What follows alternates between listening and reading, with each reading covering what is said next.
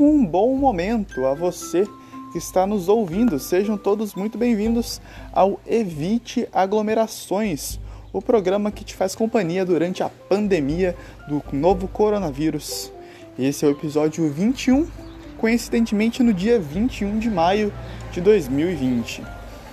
Mais um disco do dia. Hoje vou apresentar a vocês o disco de 2013, Cavalo, do Rodrigo Amarante.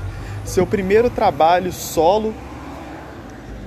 É, ele que era integrante, que é integrante, né, já que a banda nunca acabou, mas também nunca mais apareceu, nunca mais voltou, como diria Tim Maia.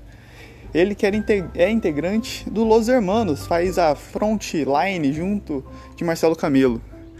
Quando a banda anunciou seu hiato, ele se aventurou em outras é, produções musicais, outras, outros projetos musicais, como Little Joy, junto do Fabrizio Moretti, baterista do Strokes, e também cantando na Orquestra Imperial, um projeto gigantesco, megalomaníaco, mas muito interessante, vale a pena conferir.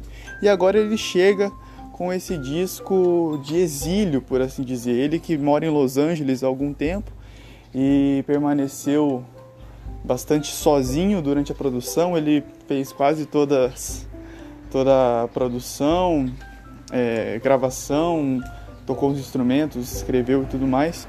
Traz um disco repleto de camadas, de subjeções, não, subjetividades, né?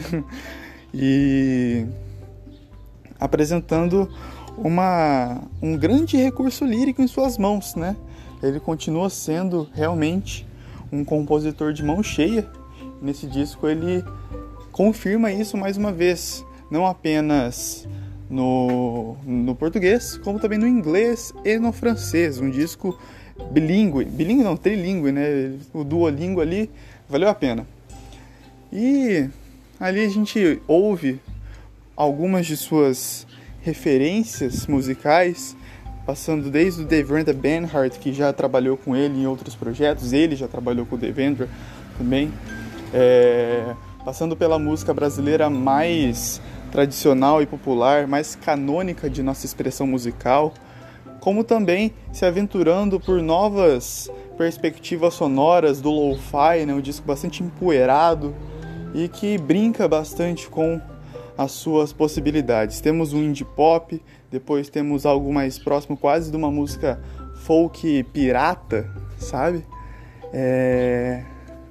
Como também uma balada bastante soturna, bastante taciturna, mori... é, é, sorumbática, em inglês só piano e voz, letárgica, e por assim vai todo o disco Cavalo de 2013 do Rodrigo Amarante.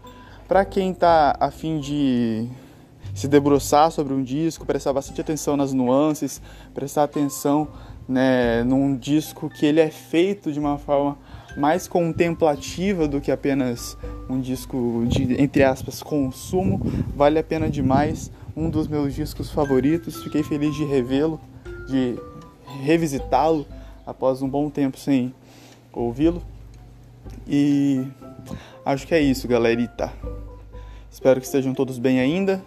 Vamos firmes, vamos fortes até o fim dessa pandemia. Tenham coragem, façam o isolamento social, façam a quarentena, isso não é brincadeira. Respeite a sua vida e a vida dos próximos. Lave bem as mãos, se sair álcool em gel e máscara. Mas se não sair, por favor, não saia. Não fique inventando moda.